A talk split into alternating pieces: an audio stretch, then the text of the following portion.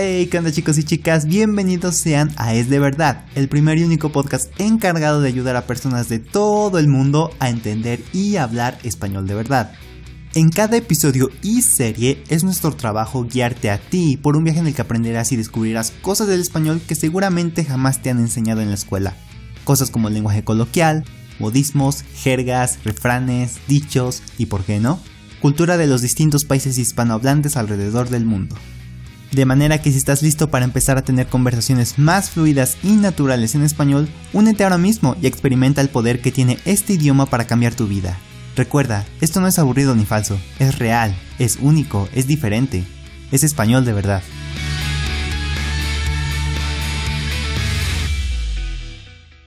Hola a todo el mundo, ¿cómo están? Espero que se encuentren muy, muy, muy, muy, muy, muy, pero que muy bien. Muchísimas gracias a todos los que nos están oyendo en este hermoso y súper chulo podcast, donde nuestro objetivo es ayudarles a todos ustedes a que tengan un nivel de español súper, hiper, mega alto y, de ser posible, que logren alcanzar un nivel casi nativo. El día de hoy no me encuentro solo, obviamente no, porque qué feo es grabar solito. Sí, ya lo he dicho muchas veces y lo diré por el resto de mi vida. Qué feo es grabar solito. Me encuentro nuevamente con la señorita Janet, por si no se acuerdan de ella, Janet ya participó en un episodio anteriormente hablando acerca de toda esta parte de Baja California Sur, del lugar en el que vive, y un poquito, un poquito de las playas, como son por allá. Bueno, muchísimas gracias Janet por estar nuevamente aquí conmigo grabando, por compartirnos y regalarnos tu tiempo y conocimiento. ¿Cómo te encuentras Janet? Cuéntame, ¿qué tal tu vida? ¿Qué tal tu día? Mañana, noche, no sé, lo que sea. Pues todo bien, muy bien aquí esperando el invierno en Baja California Sur porque todavía no hace frío, estamos en noviembre y aún necesitamos prender el aire acondicionado unos días. Oh, por Dios, que el invierno nunca llega. No, solo llega de diciembre, enero y así, y en marzo se vuelve a ir. A ver, diciembre y enero llega, invierno. Y se va en marzo. Y febrero. A ver, dos te dura, pues te dura lo que dura el invierno. no, porque empieza como en octubre el invierno. Bueno, el otoño. ¿Qué? ¿En serio? Y aquí todavía hacía calor. Ah, el otoño empieza en octubre. Sí, pero ya no hay calor. Y aquí sí hay. Ay, pero pues es normal, ¿no? Que haya calor en octubre. Mm, pues en otoño ya no tanto. Pero ya hace mucho calor. Sí, aquí sí. Por eso te digo que sigo esperando el invierno. El otoño. Invierno. Allá. Acá. Estás esperando. Sí, porque tú estás en chamarra y en suéter y congelándote, pero no, no. No, todavía, todavía, de hecho, todavía ni hemos sacado suéteres ni nada. Eso está feo. Sí, yo de hecho estoy aquí con chamarra porque Dios mío, aquí sí está muy frío. No sé, ha estado más frío últimamente en estos días. Entonces, no me gusta estar en mi casa, adentro de mi casa. Por lo regular tengo como un patiecito aquí afuera donde pega el sol y ahí me voy como lagartija a, a, solearme un rato. Entonces, sí, cuando entro a mi casa hace muchísimo frío, pero, pero demasiado. Afuera en el día sí hay sol, hace un poquito de calor, pero casi siempre es, aquí es muy frío, por eso todo el tiempo uso chamarra, casi casi. Está bien. Y bueno muchachos, antes de empezar con el tema del día de hoy, me gustaría recordarles a todos los que nos oyen que si quieren ver y leer la transcripción de este podcast para que no se pierda ni una sola palabra de lo que decimos, Abajo en la descripción encontrarán el link que los llevará a este recurso, y no solo eso, sino que además podrán encontrar los links de profesor de Italki, tanto de Janet como el mío, por si desean reservar clase con alguno de nosotros, o con los dos, ¿por qué no? Bueno, sin más preámbulos, empecemos. Bueno muchachos, el día de hoy tenemos un episodio similar al que tuvimos la vez pasada con Janet, hablando acerca un poquito de toda esta parte del norte de México, en específico Baja California Sur, no tanto de Baja California Norte, pero no sé, Yane, ¿tú has estado en Baja California antes? Supongo que sí, ¿no? Sí, he estado en Baja California, de hecho hace mm, dos años, tres, cuando empezó la pandemia yo estaba de aquel lado de la frontera de Tijuana y estaba en Estados Unidos, pero cuando empezó la pandemia sentí que apenas y alcancé a llegar a México cuando la cerraron. Baja California, te refieres a Baja California Norte, ¿no? Supongo. Que es que creo que lo dijiste como muy general. Según yo tengo entendido que Baja California es tanto sur y norte.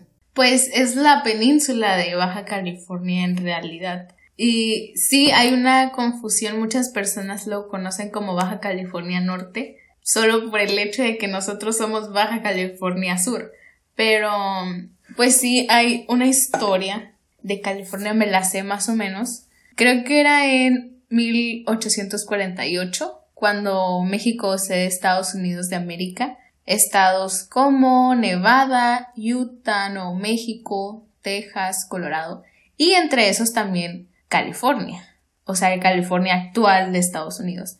Pero antes de esta división territorial de países era, entre comillas, una misma California, el California de Estados Unidos actual, Baja California y Baja California Sur. Entonces, esta California de Estados Unidos se llamaba Alta California y la península, es decir, desde Tijuana a Los Cabos, era solo Baja California.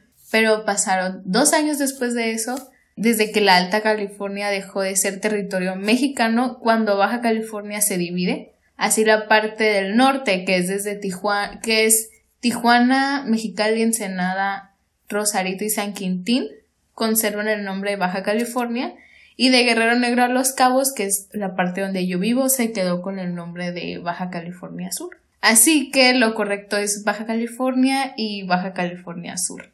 ¿Me estás diciendo que Baja California Norte no existe y que es solo un cuento y que he vivido engañando toda mi vida? Existe, pero no se llama así, solo es Baja California. Entonces, a ver, déjame ver si entendí. Tenemos California, Estados Unidos, conocida anteriormente como Alta California. Así es. Luego, cuando se hizo la división del territorio, quedó lo que ahora conocemos como Baja California. La península completa. La península era una completa, aunque era una sola. Después se dividió y quedó Baja California Sur, que es donde vives. Ajá. Y me estás diciendo que el que está en el centro, entre California y Baja California Sur, se le llama simplemente Baja California. Así es. O sea, no lleva al norte. No. O sea, he vivido engañado, pues. Sí, pero es que fíjate que incluso en algunos mapas, o sea, antes, yo me acuerdo que en las papelerías así lo vendían y en Google a veces así aparece también.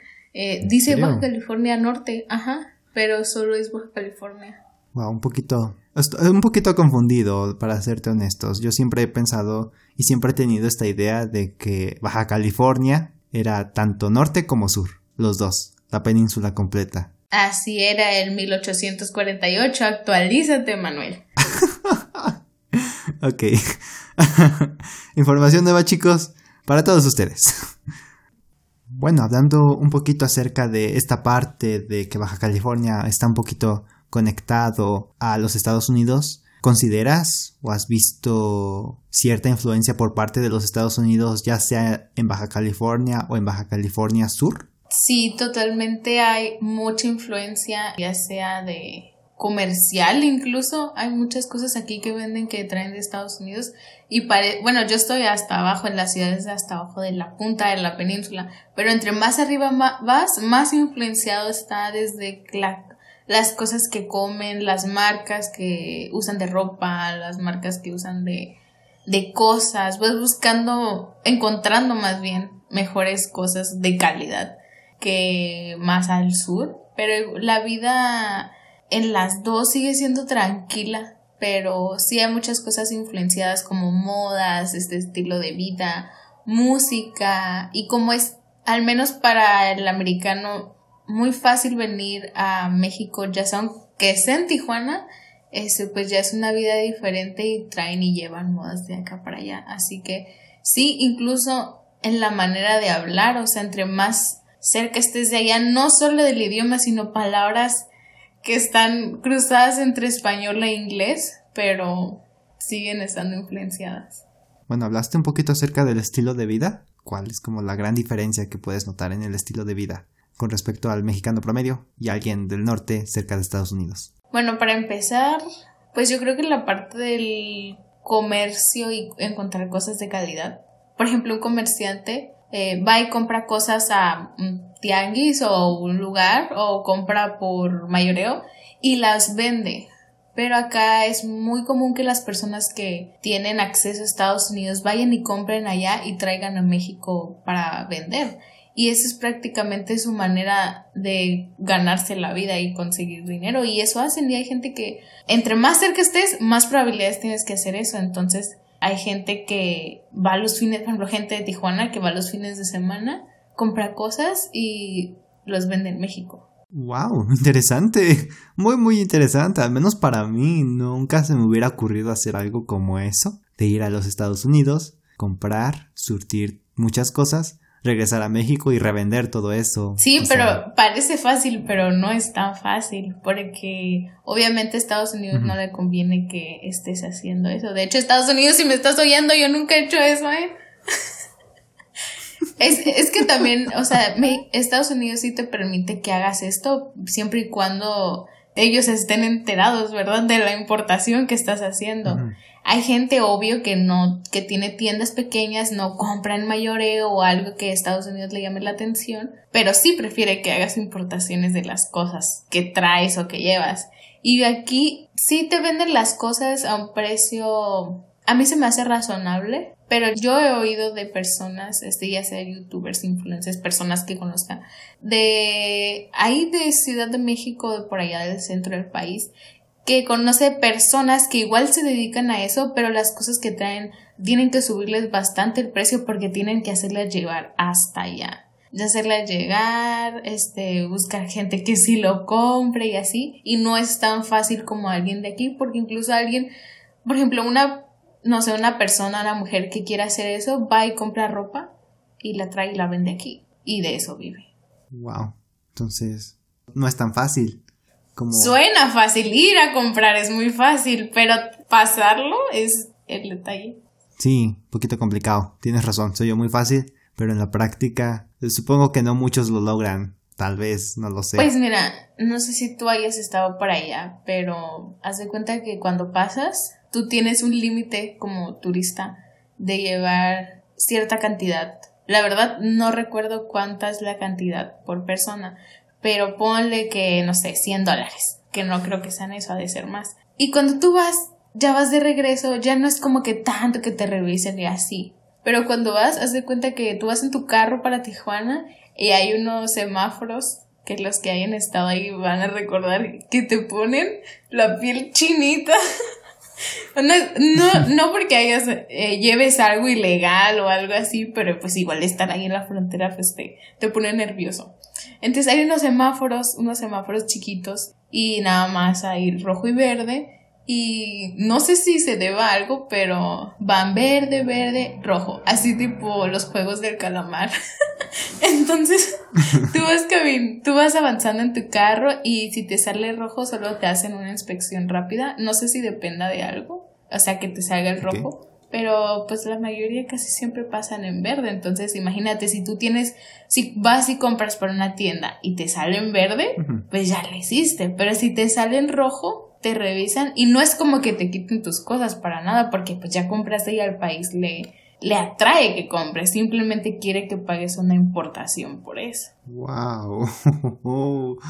Entonces nada es gratis en esta mucho vida. Menos en ese país. No, nada es gratis. Tienes eh, sin palabras, de verdad, no me lo imaginaba de ese modo. No me lo imaginaba de ese modo. De hecho, me imaginaba simplemente entras, compras y regresas. Así de simple. Si vives cerca, por ejemplo, en Tijuana, sí vas, mm. compras y, y regresas y, y hay gente que cruza todos los días. Pero eso llama la atención para Estados Unidos que pases todos los días. O sea, es sospechoso para el país que cruces todos los días. Sí, un poquito pensando en qué estará haciendo. Este Exacto, o sea, ¿por qué, ¿por qué cruzas tanto?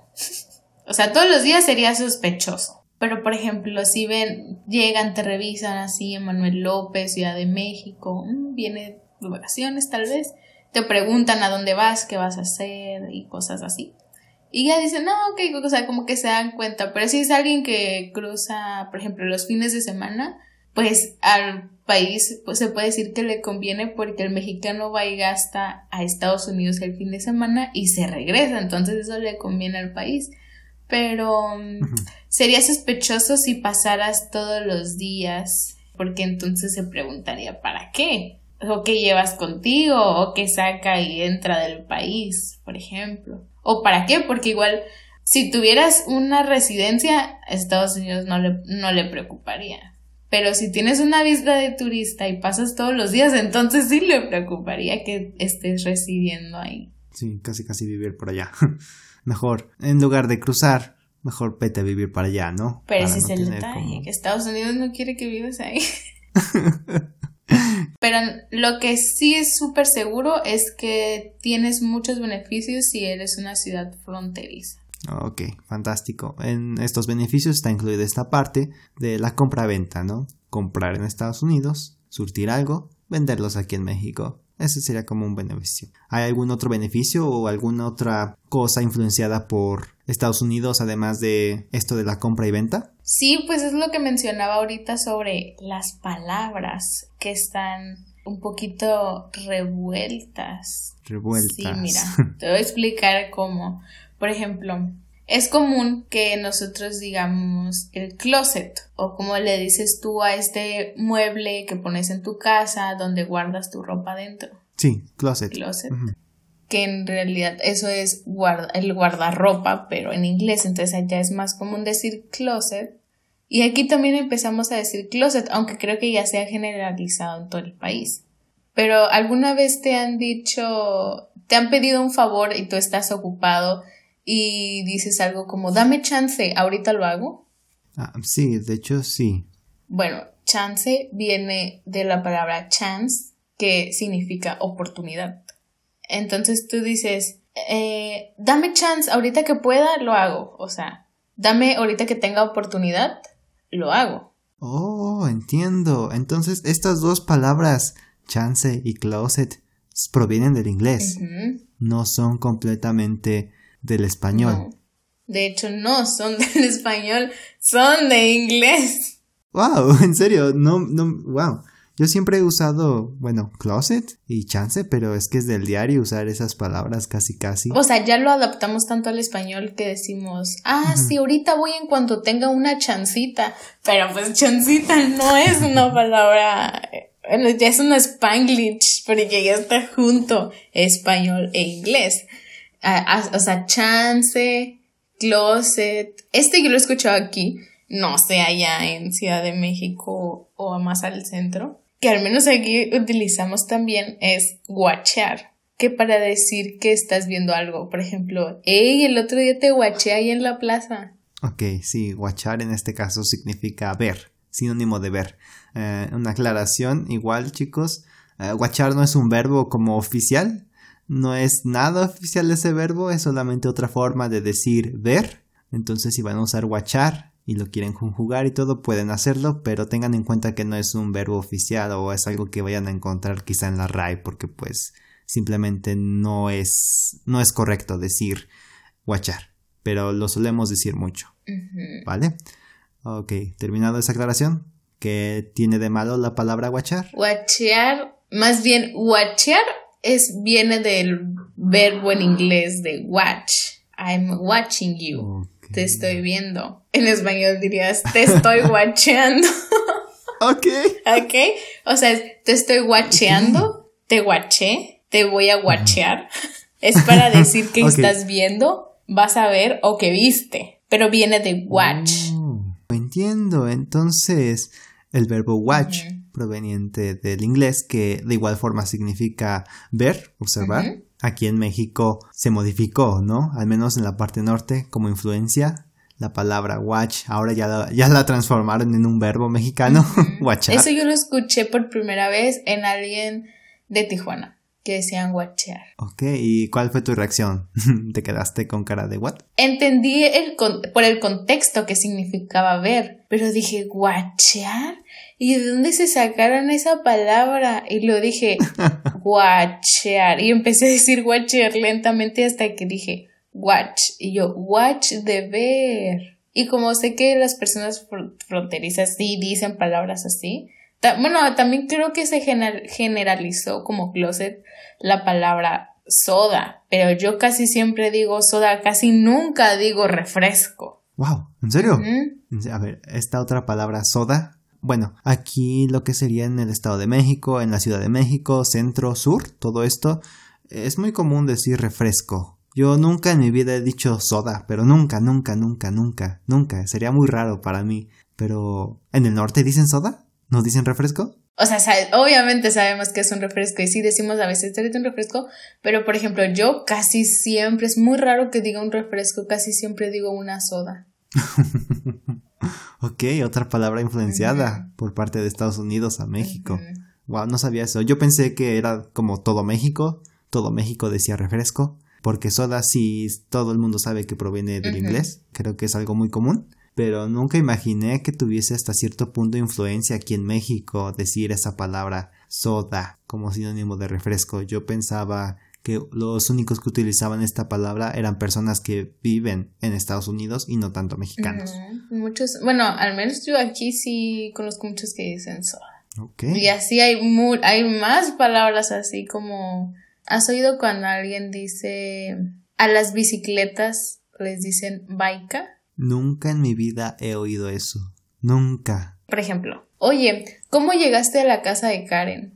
Me vine en mi baika, que significa bicicleta, pero baika viene de la palabra bike, que es bicicleta en inglés. Ok, bastante sorprendido. Tiene mucha lógica. Sí, sí, sí, bike, bicicleta. En el norte de México, donde tú vives, eh, en las partes cercanas a Estados Unidos, entonces adaptaron esta palabra de bike y le agregaron una A para decir baika, refiriéndose a la bicicleta wow, un poco, un poco extraño, no, no, no tenía idea de esa palabra, de hecho es la primera vez que oigo eso, nunca en mi vida he oído algo como baika, ahorita que lo dijiste, de hecho no se me vino nada a la cabeza, no tenía ni idea de qué pudiera significar, pero ahorita ya con tu explicación es como bicicleta, wow, modificaron la palabra bike y la transformaron en un sustantivo mexicano, por así decirlo. Sí, también otra palabra que es común bueno, en el norte, has oído la palabra. Bueno, aunque esta también viene de Sinaloa, la verdad no estoy tan segura si Sinaloa sigue siendo. Si, cuenta como parte del norte o del centro. Pero ahí también dicen la palabra troca. Oh, entiendo, sí, sí sé que es troca. Es este, es este pickup, este carro grande. ¿Cómo para qué, para qué nos sirve una troca? Una troca es, pues es un pickup, pero es un pickup grande. Entonces, el punto de la troca es que viene de la palabra truck, que es camión, pero se utiliza esa palabra porque se refiere a un carro grande, no específicamente a que sea un camión, una troca. También le dicen troca a, un, a carros como camionetas, que son así nuevas. Entonces también dicen en mi troca, nos vamos a ir en mi troca. Eso se refiere a que se van a ir en su carro y esperas que sea un carro grande. Sí, por lo regular troca tiene esta connotación de un carro grande donde caben muchas personas, pero es bueno saber eso que proviene de truck, que allá significa camión. Muy bien, ¿hay alguna otra palabra influenciada por parte de Estados Unidos que quieras compartirnos antes de acabar todo esto? Ay, pues es que hay muchísimas, pero ahorita no me acuerdo. Simplemente salen en el día a día y cuando me detuve a pensar algunas para este episodio sí dije, no, sí hay bastantes, pero creo que ahorita recuerdo más como del norte de México que influenciadas por Estados Unidos. Ok, vamos a dejar esa parte de palabras influenciadas del norte, que se usan más en el norte, para otro capítulo, quizá para no hacer tan largo este cuento, como decimos aquí en México, que quiere decir, para no hacer tan largo una situación en la que no es necesario. Bueno, pues sin más, muchísimas gracias Janet por tu hermosa explicación acerca de qué es Baja California y qué es Baja California Sur y por todas por toda esta información relacionada a la influencia de Estados Unidos en México, o al menos en el norte de México. ¿Tienes alguna última cosa que quieras decir a la audiencia antes de que terminemos todo esto? ¿O algo que tú quieras decir que te salga de tu corazoncito? No, pues gracias a ti por invitarme a este episodio más.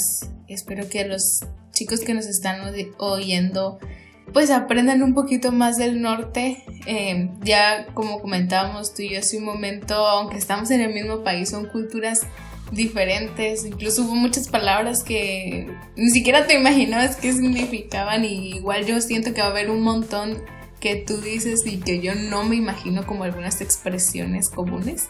Eh, más en el centro del país, pero esperemos que este episodio les haya ayudado y que cuando visiten el norte sepan a qué nos referimos con algunas palabras. Pues muchísimas gracias Janet. De igual forma te agradezco tu presencia, de igual forma agradezco todo este conocimiento y tiempo que nos compartiste y sin más. Gracias por invitarme. Pues sin más muchachos, creo que es todo por el día de hoy. Agradezco nuevamente a todas las personas que escucharon y llegaron hasta esta parte del podcast. Realmente es un gusto y un privilegio para nosotros poder ayudarles a mejorar su español, aunque sea un poquito, y que vayan aumentando su seguridad y confianza al hablarlo.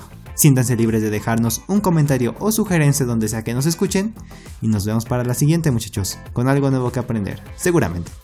Cuídense todos y hasta luego. Adiós. Bye.